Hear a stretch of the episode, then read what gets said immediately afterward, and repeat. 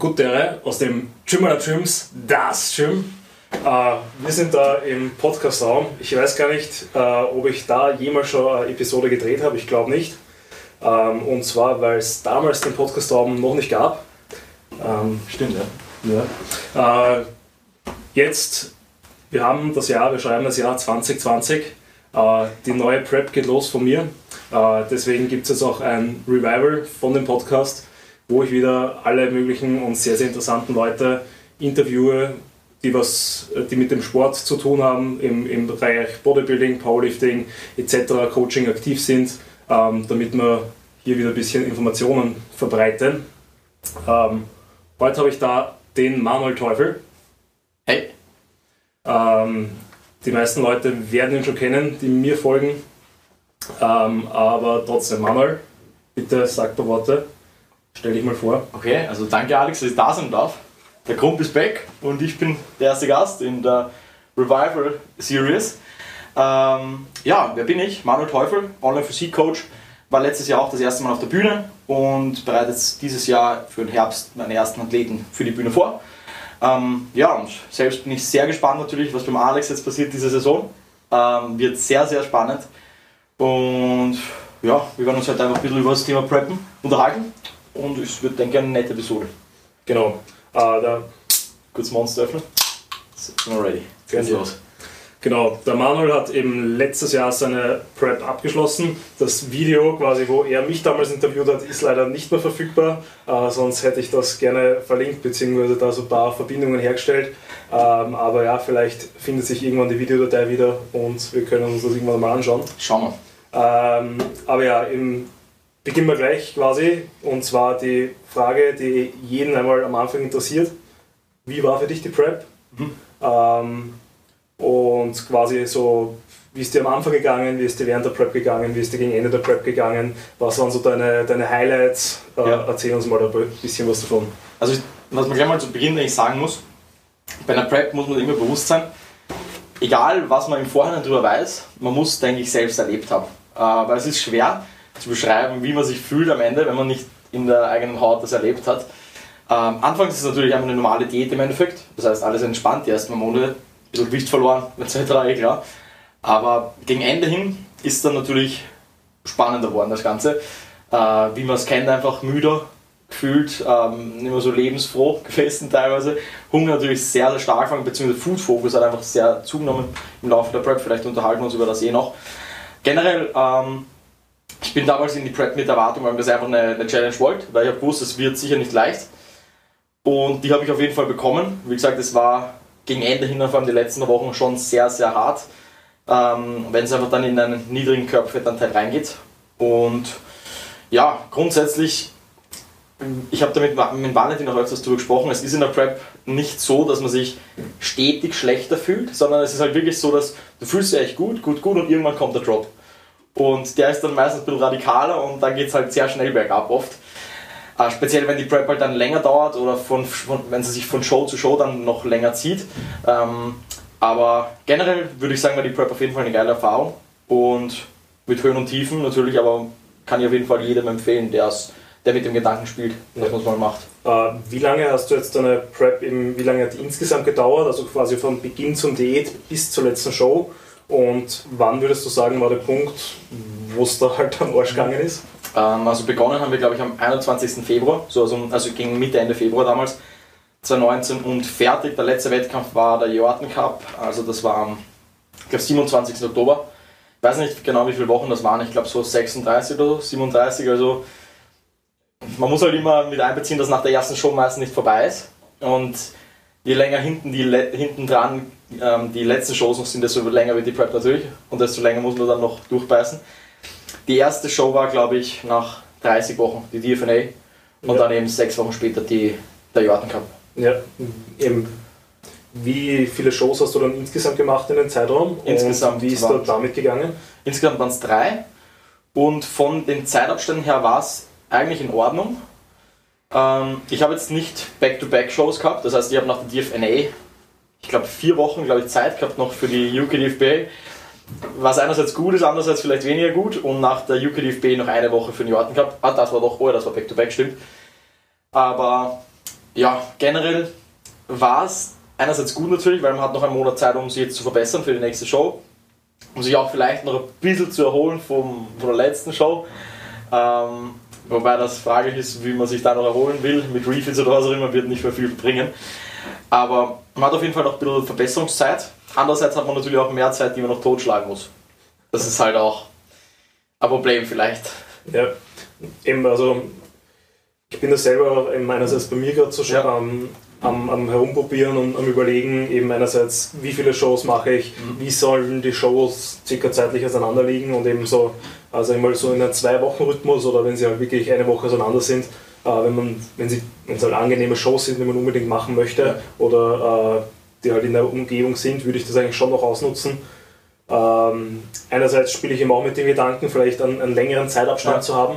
Ähm, einfach aus den Gründen, den du den genannt hast, einfach mehr Zeit dazwischen, ein bisschen erholen, ein ähm, bisschen wieder auch äh, Stress reduzieren und ja, vielleicht eventuell eben dann wirklich die, ähm, die Bestform quasi ein bisschen aufheben, wie es halt so eigentlich geplant ist anscheinend von manchen äh, Wettkampfveranstaltern, weil da hast du am Anfang des Jahres quasi so deine ähm, Qualifikationswettkämpfe, ja. so Regional-Wettkämpfe und dann irgendwann eher Ende des Jahres als Abschluss noch ein Haupt-, also den Finalwettkampf. Und da wäre es natürlich sehr, sehr schade äh, oder sehr, sehr blöd, wenn man hundertprozentig zu einem Qualifier kommt, ähm, weil ich glaube, die, also, ähm, die, mittlerweile ist irgendwie vielen Leuten klar geworden, dass man zu früh ready sein kann. Mhm. Dass man, wenn man 100% auf der ersten Show bringt ähm, oder schon 4, 6, 8 Wochen vor der ersten Show, sag ich mal, ready ist, äh, dass man die Form nie auf die Bühne bringen kann und eigentlich quasi die Form da irgendwie ein bisschen schlechter wird. Ja, auf jeden Fall. Egal wie gut man alles managt, denke ich danach. Das ja. wird einfach passieren. Je länger du einfach wirklich auf so einem niedrigen KFA bist, ja. desto schlechter wird es einfach irgendwann. Ja. Ich glaube, wenn man Fulltime-Athlet ist, könnte man das vielleicht irgendwie managen, mhm. weil man halt dann einfach zwölf Stunden am Tag schlafen kann und ja. quasi eigentlich nur äh, essen, trainieren und schlafen muss. Mhm. Wobei ähm, ist auch die Frage, wie das dann läuft mit Schlafen genau. in der Phase. Eben. das ist schwierig auf jeden Fall. Äh, was würdest du jetzt sagen, was wären dann so deine größten Learnings aus der Prep? Was hast du da eben mitgenommen? Beziehungsweise was würdest du halt beim nächsten Mal anders machen? Okay, ähm, was würde ich anders machen? Ähm, ich werde mir auf jeden Fall darauf einstellen, ähm, wie ich mich fühlen werde am Ende der Prep. Ich werde schauen, dass ich mir das Ende der Prep vor allem so stressig wie möglich gestalte, nicht so wie dieses Mal. Aber dass diesmal doch ziemlich Stress, mit viel Stress verbunden war. Das heißt auf jeden Fall speziell in den letzten Wochen Stress reduzieren, so viel wie möglich. Das ist einmal ganz, ganz wichtig. Andererseits denke ich, es sollte man nicht zu früh in den All-In-Modus verfallen, weil natürlich ist eine Prep All-In, aber wenn man jetzt denkt, man hat jetzt 30 Wochen Prep, niemand kann 30 Wochen lang einen Laserfokus aufrechthalten, das geht nicht. Und dann würde ich lieber die ersten Wochen entspannter angehen, natürlich on point sein, aber halt einfach entspannter reingehen und für die letzten Wochen, letzten Monate dann wirklich die, die Energiereserven noch aufheben, sodass du da ready bist, dass du alles gibst. Weil wenn du hier schon komplett ausgelaugt bist, jetzt mental auch, dann hast du verloren, weil die letzten Wochen werden dann das harte. Und dafür musst du auf jeden Fall noch Kapazitäten haben. Also das, das waren so zwei Punkte. Und Punkt 3, noch mehr genießen das Ganze, auch wenn es hart ist. Aber rückblickend war es eigentlich schon geil, so das Hunger haben und alles und dass einfach alles wehtut, die Beine schwer sind und so. Im Moment denkt man sich halt so, fuck, jetzt würde ich schon gern essen. Aber ich denke, man sollte das trotzdem noch mehr genießen und halt also als wirklich einfach als Challenge sehen, okay, es ist hart, aber umso besser ist es letztendlich dann das Ergebnis und ja, nothing worth having comes easy. Yeah. ähm, ich meine, du hast schon so circa gesagt, was deine Erwartungen vor der Prep waren, ja. dass du dir selber diese Challenge stellen möchtest und einfach eben die, die schauen, ob du der Herausforderung gewachsen bist. Ähm, hast du da noch irgendwie andere konkrete Ziele gehabt, jetzt, wo du gesagt hast, das will ich während der Prep erleben, erreichen, was auch immer? Und eben ist da, hast du diese Ziele dann auch erfüllt, beziehungsweise ist diese Erwartungshaltung, die du da an dich gehabt hast, dann eben auch eingetreten? Ja, also was halt wichtig ist in der Prep, wie gesagt, man muss halt on point sein. Und äh, ich habe noch nie natürlich so eine lange Diät gemacht und wirklich so lange jetzt zu den Makros gestickt und alles so gut durchzogen als Training, ähm, was auch immer Schritte. Und ich denke, das war einfach so ein Punkt, dass ich wirklich gesagt habe, ich will schauen, dass ich, auch wenn es natürlich ein paar Mal Ausrutscher gibt, aber dass ich größtenteils das, das Maximum raushol, immer wenn möglich. Und das denke ich, habe ich ganz gut gemacht. Ähm, was gab es sonst noch? Natürlich einfach, einfach mal als Erfahrung sehen, was passiert. Weil wenn, wenn ich jetzt sage, okay, nach der ersten Saison, das gefällt mir vielleicht gar nicht, macht, macht mir nur Spaß auf der Bühne stehen, weil das, darum geht es ja letztendlich, das muss dir Spaß machen. Aber da habe ich auf jeden Fall gemerkt, okay, das ist ziemlich geil, hat alles Spaß gemacht und letztendlich hat sich auch die, die Prep dann gelohnt. Weil ich denke vor allem, ich weiß nicht, wie das bei dir war, wie du das erste Mal auf der Bühne gestanden bist, aber irgendwie merkt man dann schon so, okay, es hat sich schon gelohnt die letzten Wochen, weil der Moment halt dann schon ziemlich cool ist. Aber vor allem einfach auch mehr, mehr über sich selber lernen, was man jetzt im Moment braucht und was im Moment einem hilft, was jetzt die Ernährung angeht. Ähm, weil ich, bei mir war es zum Beispiel so, dass ich meine Mahlzeitenfrequenz, meine Mahlzeitenzusammensetzung immer wieder geändert hat durch, durch, durch die Prep hinweg. Also es war jetzt nie so, dass ich am Anfang quasi so ein Gameplan gehabt habe für die Mahlzeiten und den bis Ende durchgefahren bin, sondern es hat sich immer wieder verändert und es hat irgendwie wochenweise immer wieder andere Dinge gegeben, die funktioniert haben. Weil war das bei dir auch so, dass du einfach immer wieder dann vielleicht später gegessen hast dann oder dann wieder doch früher vielleicht etc.? Ja, also ähm, ich kann mich daran erinnern, ähm, ich habe quasi so eine Art Intermittent Fasting dann einfach für mich entdeckt, äh, weil ich einfach gemerkt habe, sobald ich esse, ist der Hunger da. Ja. Und quasi umso weiter ich mein, mein äh, Essens, mein erstes Feeding quasi nach hinten schiebe, umso besser kann ich den ganzen Tag managen, weil äh, der Hunger in der Früh dann nie so schlimm war, ja. dass ich damit nicht umgehen habe können und eben dann quasi meine ganzen Mahlzeiten mehr auf den Nachmittag und mehr rund ums Training platziert habe, dass ich halt da in der Zeit äh, einfach, wenn ich eher am hungrigsten war, einfach das meiste gegessen habe. Ja. Äh, und das hat sich eigentlich auch so laufend entwickelt. Also eben ganz am Anfang ist es eh wurscht, da isst du ja. quasi in der äh, Off-Season jetzt. 3500 Kalorien. Genau. Und ähm, schaust halt nur, dass du quasi deine Makros einhaltest. Von der Nahrungsmittelauswahl ändert sich nicht großartig her, was äh, dann eben mit der Zeit dann auch einzelne Lebensmittel halt austauscht, einfach eben schon voluminöser einfach gegessen, mhm. eben anstatt dem Reis hat es dann halt Kartoffeln geben, ja. ähm, dann vielleicht auch schon geschaut, dass man die, eben die, ähm, ums Training ordentlich isst, weil man halt schon merkt, dass man sensibler wird, was, ja, ja. was die Performance im Training angeht und dann irgendwann, wenn das halt auch einfach nichts mehr hilft, dann einfach eben quasi hat es für mich geholfen, die Essensfenster zu verkürzen. Ja, und Essiggurken reinbauen. Und Essiggurken reingehen bis zum Gehen ja. Ein Traum. Eben. Ähm, würdest du, was waren da so dann deine, deine To-Go-Lebensmittel in der Diät, mhm. außer Gurken? Skür. Also Skür war sehr, sehr lange ein To-Go-Lebensmittel, weil mich Protein immer gut gesättigt hat, eigentlich bis zum Schluss. Was ich für die nächste Diät mehr einbauen werde, ist wahrscheinlich Fett, also Eier, speziell Eier und Lachs. Weil mich das enorm gesättigt hat in der Peak Week dann immer, wo eben die Carbs sehr, sehr niedrig waren.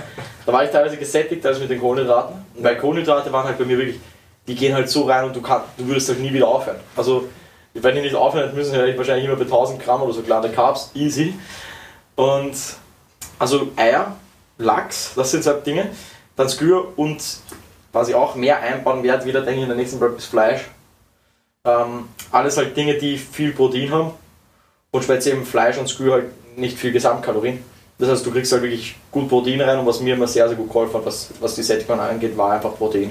Ja, wobei, wenn ich mich jetzt zurückerinnere, du bist eigentlich da, was so Lebensmittelvolumen oder sowas angegangen ist, Nein, da komplett Auszug, du bist da immer sehr, sehr. Ja, war aber okay. Natürlich hat sich gesteigert eben Skü mit Beeren ja. bis zum Umfallen ja. und dann irgendwann halt auch nur noch Erdbeeren gegessen, weil, weil die halt am wenigsten Kalorie haben. Aber es war jetzt nie, dass du irgendwie die Protein-Fluffs gebaut hättest oder irgendwelche ja. ganz, ganz äh, Pudding Oats und was weiß ich, was alles da mittlerweile gibt. Ich weiß nicht, ich, ich denke, das ist ein Problem, weil vor allem ist das Problem ist einfach, wenn man zu früh mit dem Scheiß beginnt. weil wenn du mit dem schon beginnst nach fünf Wochen Diät oder so und noch 35 Wochen vor dir hast oder keine Ahnung, du bist verloren. Ja. weil das wird nur schlimmer bis zum Ende. Ja, ich glaube, also es wird auch mein eines meiner Ziele von der diesjährigen Prep werden sein, einfach Süßstoff nicht zu extrem werden zu lassen, mhm. Nahrungsmittelvolumen auch nicht zu extrem werden zu lassen. Ähm, einfach nur, weil die geht es zwar dann einen kurzen Moment gut, aber die geht es dann insgesamt so viel dreckiger, ja. weil der Food-Fokus ist davor und danach einfach viel, viel höher gefühlt. Ja. Der ist entweder schlecht oder hungrig oder mhm. beides im, im Worst Case, dass du dann einfach Bauchschmerzen hast, aber du immer noch essen willst. Ähm, und ja, eben, ich meine, ich muss sagen, ein paar coole Sachen habe ich gehabt, zum Beispiel immer, wenn ich Hunger gehabt habe auf Pizza, äh, war damals so dieser Flammkuchenboden, dass du halt okay. selber Pizza baut hast oder ja. ähm, hin und wieder auch im Thunfischboden, Kaffeolboden ja. habe ich nie verwendet, äh, so, so Kleinigkeiten, äh, wobei da würde ich wahrscheinlich dieses Jahr auch ein einen anderen, anderen Ansatz ja. fahren und einfach ähnlich wie der Koshi äh, Tiefkühlpizzen essen, damit Ja. man zumindest, zumindest einen Richtwert hat, dort halt noch ein bisschen mehr Belag draufhauen, dass man das Protein äh, zumindest drinnen hat. Und so 1000 Kalorien lassen sich schon immer irgendwie rein. Eben, es geht ja. Und vor allem, ich, ich würde da wirklich nicht zu sehr auf so fancy Shit abdriften, weil sobald das passiert und du einfach beginnst, dass da das ganze geile Essen, was du jetzt hättest, keine Ahnung, Apfelstrudel oder was auch immer, Ja. beginnst, dass du jetzt irgendwelche Low-Calorie-Varianten baust, das wird halt den Food-Fokus nicht positiv fördern. Ja, Das ist das Ding. Und wie du sagst, ich vor allem Monster, bin ich draufgekommen in der Peak Week, wo ich es dann eben weglassen habe müssen, dass es enorm den Appetit angekriegt hat bei mir eigentlich. Es war natürlich im Moment mega geil, weil du hast halt was zum Trinken, was irgendwie sättigt. ja, Aber halt eigentlich langfristig war es, glaube ich, ziemlich blöd. Und ich glaube, ich, ich wäre mit nur schwarzem Kaffee und Wasser eigentlich besser gefahren als mit Monster. ja. Das werde ich in der nächsten Date dann so machen, irgendwann aber am Punkt. Okay, ich glaube, der Tipp vom Profi wäre da eigentlich ähm, einen ganz normalen Cappuccino trinken und die Milch nicht tracken. Ah, ja, das ist perfekt. die, das habe ich mir von der Mary abgeschaut. Okay, das. Wer- Werden wir überlegen, ob ich das vielleicht in diese Prep auch einbaue. Ja, das, das, ist perfekt, Das ist Alter. schon gut. ähm, Fucking Mary. ähm, weg jetzt ein bisschen vom Essen. Wie ist denn mit dem Training dann während der Prep gegangen? Habt ihr da quasi einen Trainingsplan gehabt? Bist du mit Tra- äh, mit dem Trainingsplan von der, von, von der Improvement Season vor dem Wettkampf quasi einfach in den Wettkampf gestartet und hast den dann deine ca. 36 Wochen durchgezogen oder habt ihr da irgendwas angepasst oder bist dein, hat sich dein Trainingsstil geändert? Ähm, ich bin mir ziemlich sicher, dass wir in den ersten paar Wochen der Diät ein neues Programm begonnen haben. Oder auf jeden Fall irgendwann ganz am Anfang der Diät, wo wir dann eben andere Muskelgruppen priorisiert haben. Und das habe ich sehr lange dann gemacht, bis dann irgendwann der Punkt gekommen ist, weil ich habe in der Prep mit Andy mit Concealer trainiert, so wie jetzt auch wieder, Grüße gehen raus, Andy. Und das war, da war immer so mein, mein Retter in der Diät, also der hat mich durch die Sessions tragen, wo es halt dann irgendwann nicht mehr so, nicht mehr so easy war alles. Das Problem war dann, war ab Sommer weg, das heißt, ich habe Sommer alleine trainieren müssen. Du Wichser, du. Du Wichser, das meine Prep äh, schwerer gemacht. Und Sommer war auch dann die Zeit, wo es im Training richtig bergab gegangen ist. Also richtig bergab. Rückblickend war es jetzt eh nicht so schlimm, ein bisschen, bisschen reduzieren müssen, das Ja. Gewicht. Aber es ist keine 50% weniger oder so. Also man, man bildet sich im Moment einfach oft ein, dass es schlimmer ist, als es ist. Aber da habe ich dann schon bei eigentlich allen Übungen reduzieren müssen. Und das fuckt natürlich ordentlich ab. Vor allem, was man einfach merkt, ist, dass die Fatigue halt sehr schnell steigt, obwohl man jetzt nichts macht. Du machst einen Satz eh nicht mal all out, Seitheben und bist komplett fertig danach. Und das sind also Dinge, die dann die, die Laune im Training sehr gedrückt haben, sodass das Training relativ wenig Spaß gemacht hat. Dann haben der ich es so gemacht, dass wir ein neues Programm gestartet haben. Ein relatives Pumperprogramm, um einfach den Spaß im Training wieder zu erlangen. Und das haben wir dann bis zum Ende so durchgefahren. War dann okay. Aber wie gesagt, man muss halt auf jeden Fall damit leben können, dass die Kraftwerte sehr wahrscheinlich in der Prep sinken. Und ich muss ja ganz ehrlich sagen, die ganzen Leute, die mir jetzt erzählen, dass sie in der Prep stärker werden, bei, keine Ahnung, irgendwelchen schweren Übungen, da frage ich mich, halt, was haben sie in der Offseason gemacht? Also, na, Ja. es ist, Ja, eh. weil wenn ich zum Beispiel jetzt Peak Offseason bin und kurz und Bankdrücken oder sowas mache oder Kniebeugen oder so, weil du mit 15 Kilo weniger oder 20 Kilo weniger, wie, immer, wie viel auch immer du abnimmst, du wirst sehr wahrscheinlich dieselben Gewichte bewegen. Es würde auch einfach keinen Sinn machen, wenn du wirklich die Offseason ausgemaxt hast, denke ich. Ja. Ähm, Gebe ich dir recht. Also man kann sich natürlich die ersten paar Wochen Ja, klar, auf jeden. Fall. Wie gesagt, die Also ersten ich- Monate ich sind ja mega die, easy. eben, Ich glaube, die ersten drei Monate spürt man überhaupt gar nicht, bis, bis eben äh, vielleicht hin und wieder so halt Tagesschwankungen, Ja. dass man da einfach ein bisschen sensibler wird. Aber auch in den ersten drei Monaten geht's, sollte Progress auf jeden Fall noch gut Ja. da sein. Da verlierst du dann nicht Ähm, viel Gewicht erstens. Und, Und genau, und dann, dann ist eben, wie du sagst, dann ist halt, ist halt das Problem, dass, dass der Spaß weniger wird Mhm. und dass man halt noch einmal sehr, sehr sensibel auf alle Sachen wird, weil äh, dann eben vielleicht nicht mehr das Fett so an den Gelenken da ist, wie es früher da war, dass Ja. man so ein bisschen eine Hemmung da hat. Der Range of Motion vergrößert sich auf einmal. Ja. Ähm, eben die Gewichte fühlen sich einfach schwerer an, weil man sich eigentlich vielleicht stärker oder besser aufwärmen müsste. Ja. Man verliert leichter den Fokus, äh, man, man redet sich auch schneller ein, scheiße, jetzt werde ich schwächer Mhm. und, und. Also das sind alles so Faktoren, die einfach da mitspielen, die man in der Offseason so nicht hat. Mhm. Äh, zumindest wenn man eben einmal auch in der Diät schwer trainiert hat oder beziehungsweise hart trainiert hat, äh, weiß man dann eigentlich, was man da alles erreichen kann. Und wenn man mit dem Mindset einmal dann wirklich auch einen Aufbau äh, fährt, das ist äh, was komplett anderes, als wenn man quasi noch nie so eine, eine Diät durchgezogen hat. Äh, und ja, früher oder später bitte Progress einfach stallen. Ja. Ich meine, natürlich kann man dann sagen, nee, man macht irgendwelche Bewegungen, die man vielleicht seit sieben Jahren nicht mehr gemacht hat. Ja. Oder man, man Gut. haut also, so PRs relativ zum Gewicht aus, was halt auch okay ist. Ja, hey. ähm, aber okay, ist, ist jetzt die Frage, ob man sich damit dann zu zufrieden gibt. Genau. Ja. genau. Aber absolut ähm, dann wirklich die gleichen Gewichte zu bewegen. Man sieht es ja alleine bei den ganzen Powerliftern, die äh, auch nur oft ein paar Kilos machen, ja. äh, beziehungsweise eben einfach nur vielleicht während den Peak-Diäten, weil sie nicht in ihrer Gewichtsklasse sind, dass sie da schon äh, davon beeinträchtigt sind. Also eh logisch, also wie gesagt, man, man soll natürlich so lange wie möglich versuchen, dass man stärker wird. Und in einer normalen Diät klappt das ja auch immer. Nur halt in der Prep, wenn es dann halt im KFA, vom KFA in niedrige Bereiche geht und halt immer länger andauert, dann muss man sich sehr bewusst sein, dass man wahrscheinlich reduzieren muss bei gewissen Übungen. Ja. Das ist ja auch kein Problem. Ja. Wie war das da mit der Intensität? Weil ich kann mich daran erinnern, eben mit dem Andi am Anfang von der Prep, beziehungsweise eben vor der Prep, sehr, sehr intensive Einheiten, äh, sehr, sehr gut gepusht, äh, weniger Reps in den Tank gelassen. Äh, wie hat sich das über die, die Prep geändert? Ja, also wir haben die, die ersten Monate eben noch gemeinsam so weitergemacht. Und die Sache ist halt, dass irgendwann, wie ich schon erwähnt habe, du machst halt so einen Satz. Und wenn du halt wirklich zu nah ans Muskelversagen gehst oder zu sehr pusht, du bist halt so fertig danach, also komplett fertig. Und das kannst du halt irgendwann einfach nicht mehr machen. Also speziell am Ende musst du einfach wirklich aufpassen, dass du die Reps Reserve einhältst. Oder falls du keine geprogrammt hast, dass du dir welche programmst, weil sonst wird es ein Problem. Egal welche Übung. Also wirklich egal.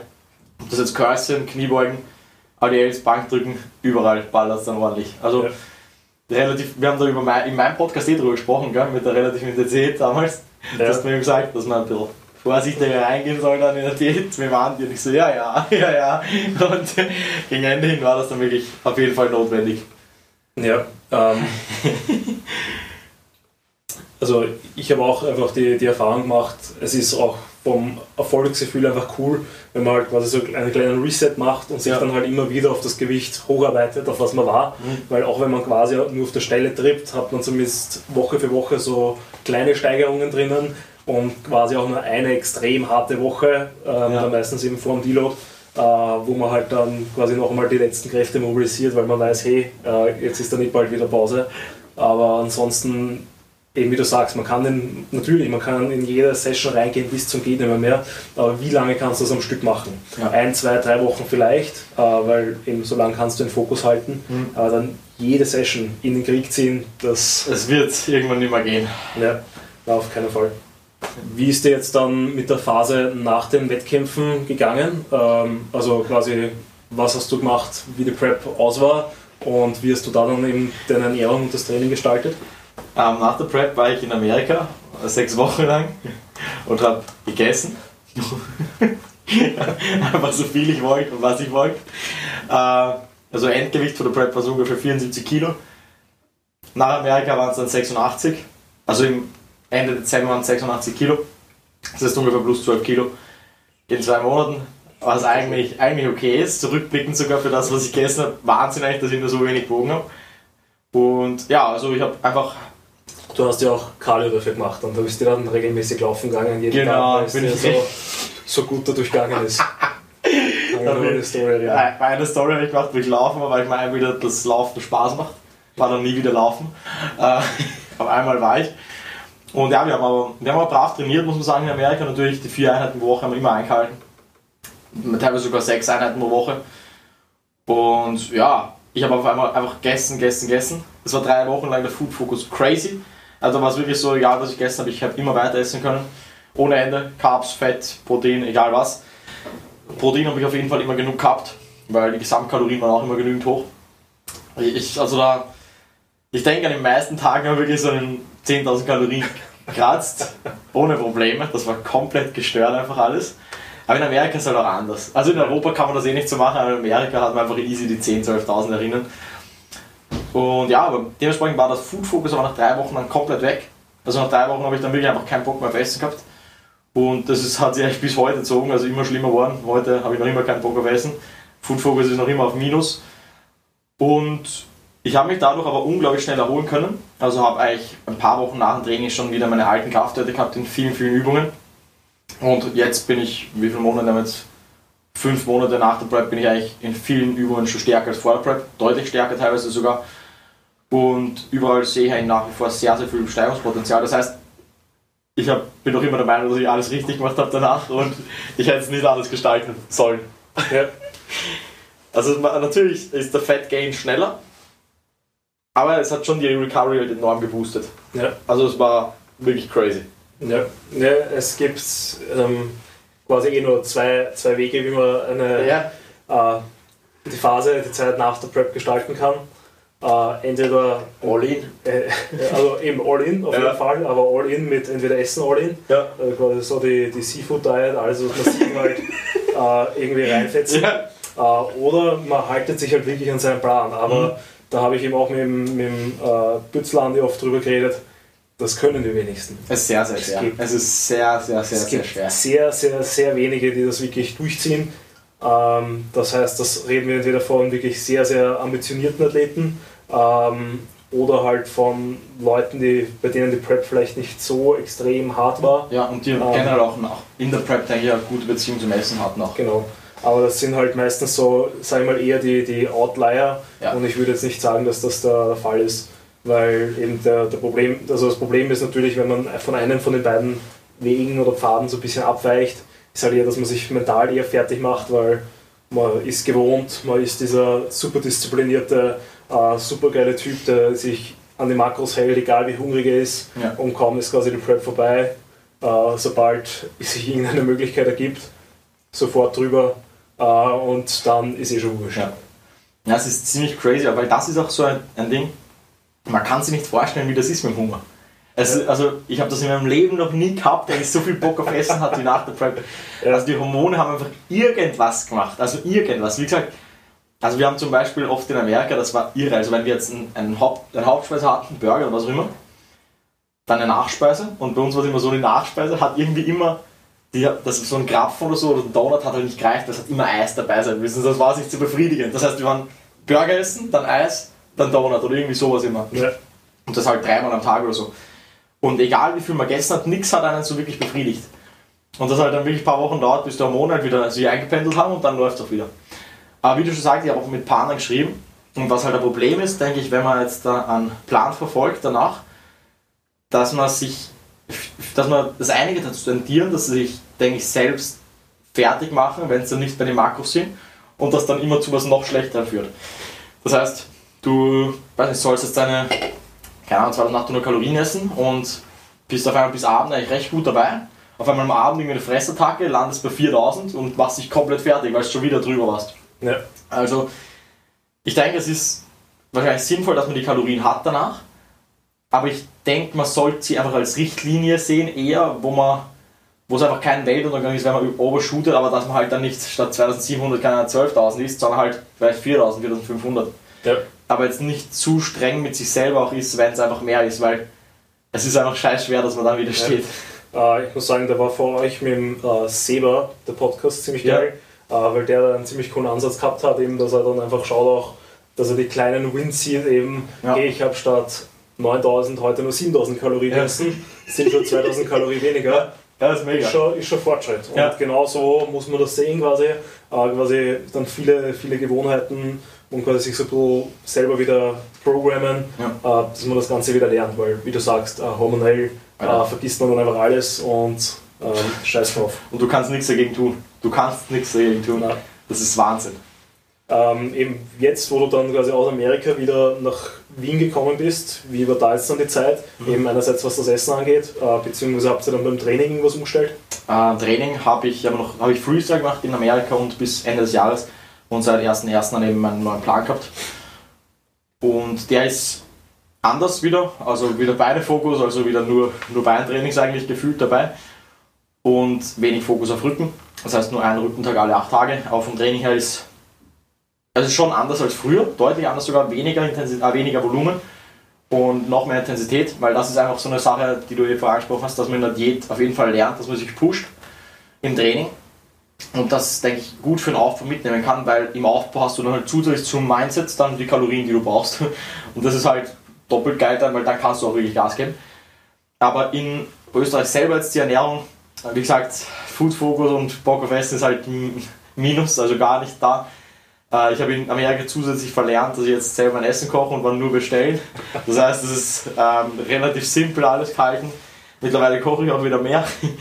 Aber ja, es ist halt, ich schaue, dass ich mit meinen Kalorien komme, das ist, das ist wichtig.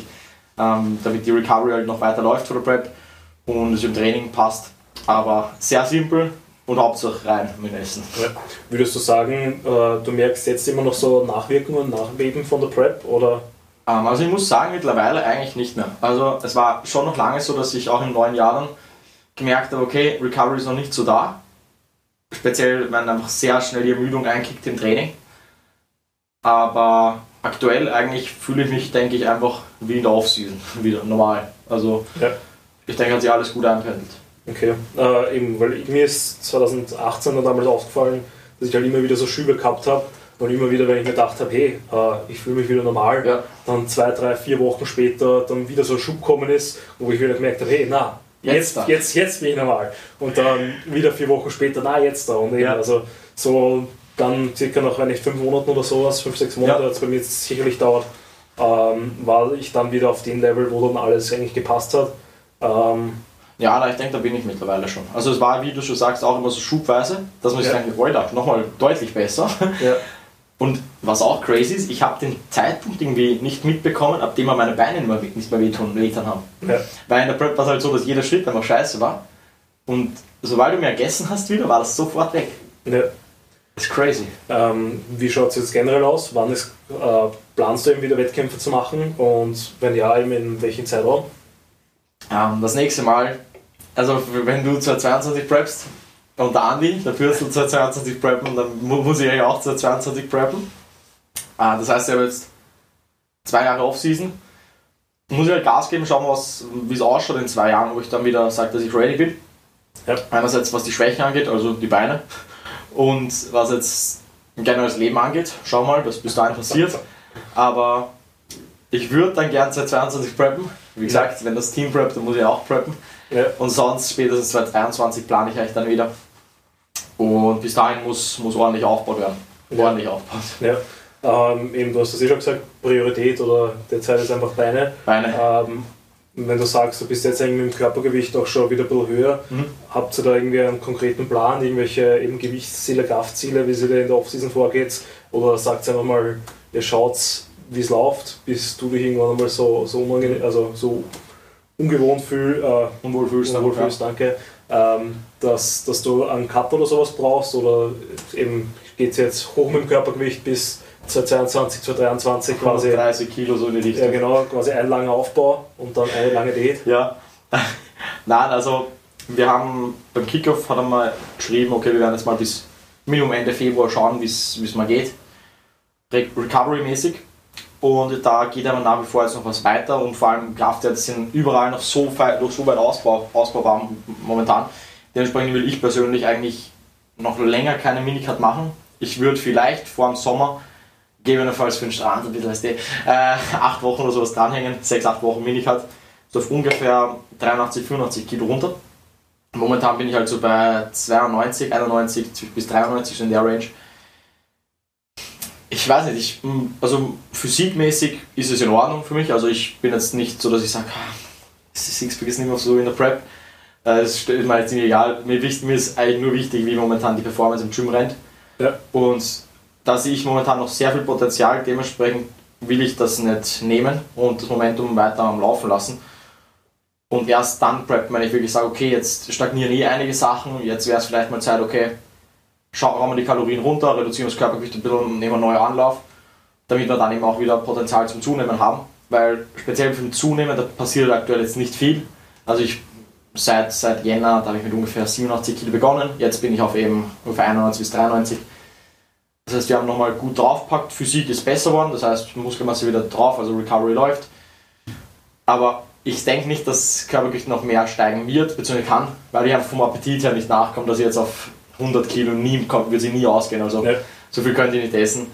Ähm, 95 Kilo vielleicht schon die Range, dass wir da kommen und dann, dann ein Minicut machen.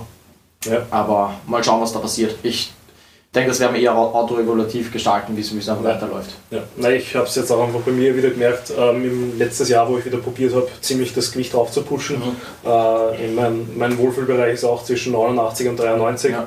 und sobald ich quasi eigentlich über 93 bin, wird der, der, Appetit eben so schlecht, ja. dass dann auch die, die Lebensmittelauswahl eigentlich nur noch schlechter wird. Ja. Das heißt, dir geht es dann schlecht, weil du keinen Hunger hast, dir geht es dann schlecht, wenn du isst, weil du nur Scheiße ja. isst, dass du halt die Kalorien reinkriegst.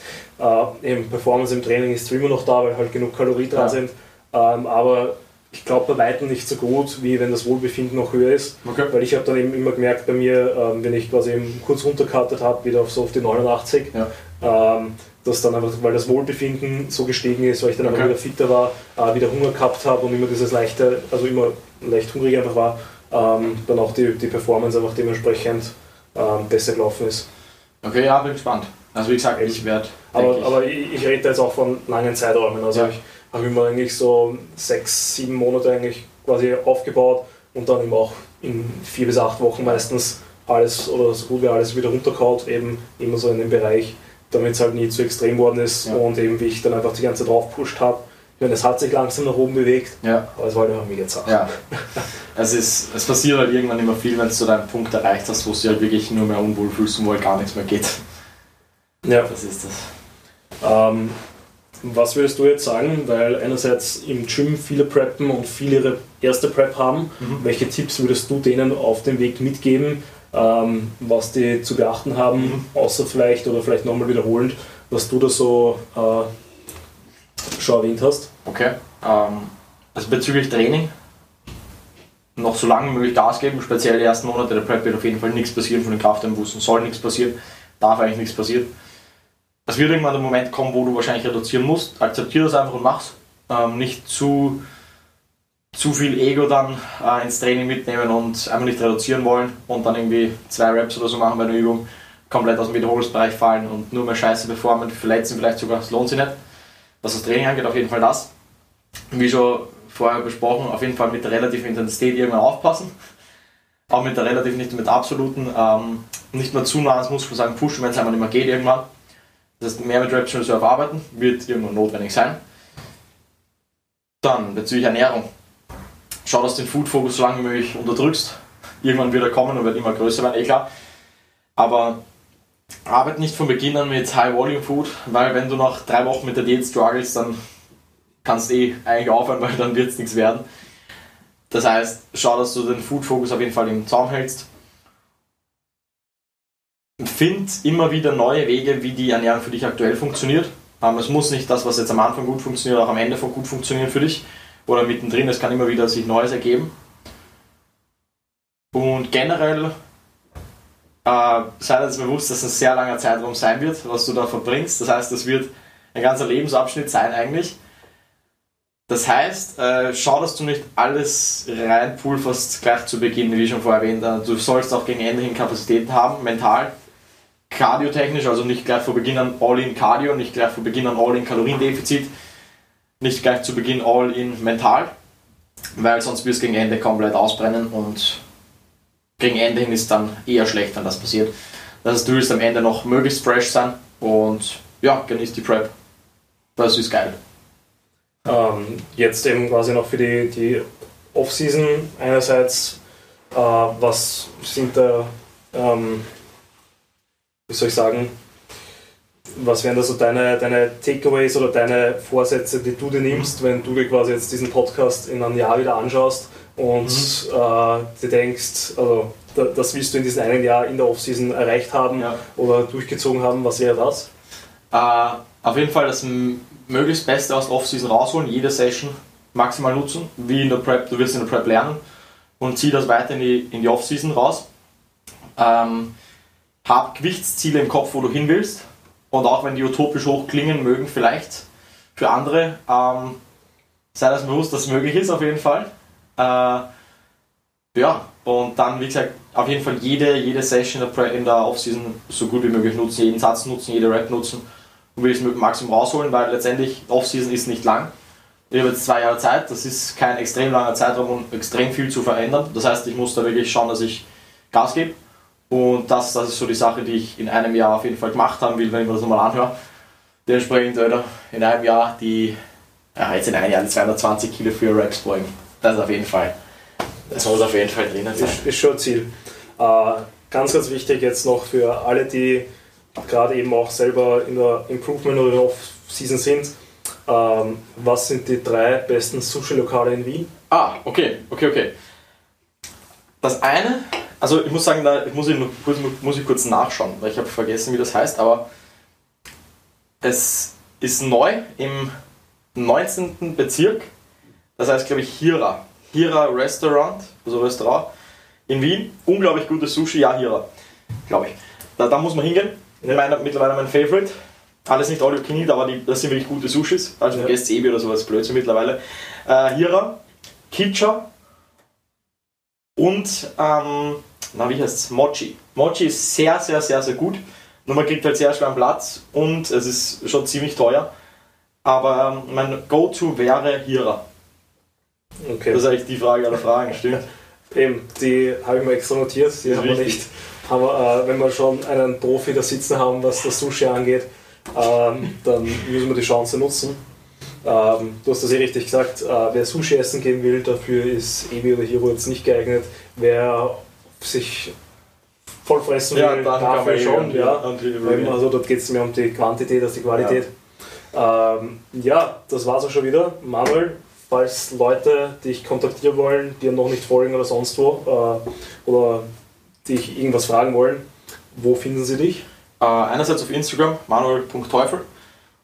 Wir haben auch einen Podcast, der Chris und ich, Progressive Muscle Talk auf iTunes, Spotify und YouTube, wo wir auch eben über Fitness und so sprechen und eben genügend Episoden mit Alex schon haben, wo auch jetzt weitere Folgen werden in den nächsten Wochen und Monaten. Und ansonsten Website manuelteufel.com.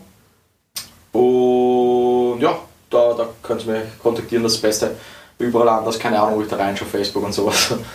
Am besten da schreiben. Perfekt. Perfekt. Dann vielen Dank, dass du da warst. Danke für die Einladung. Vielen Dank fürs Zuhören. Danke. Und bis zum nächsten Mal.